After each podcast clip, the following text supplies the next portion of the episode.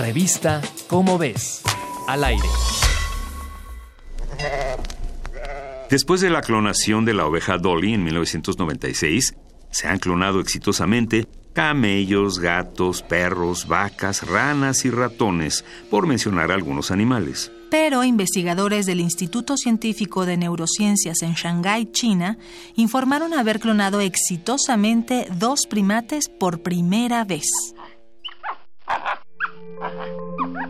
A grandes rasgos, los científicos extrajeron el núcleo de una célula de un animal adulto y lo introdujeron en otra célula a la que se le había extraído el núcleo.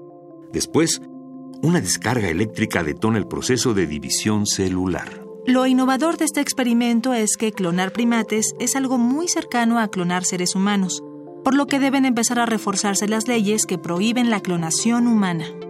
Para los autores del experimento, el objetivo no es la clonación humana, sino la investigación de enfermedades humanas como el cáncer.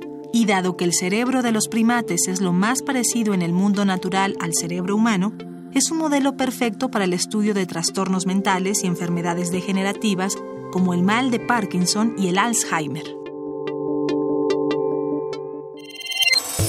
Revista Cómo ves. Al aire.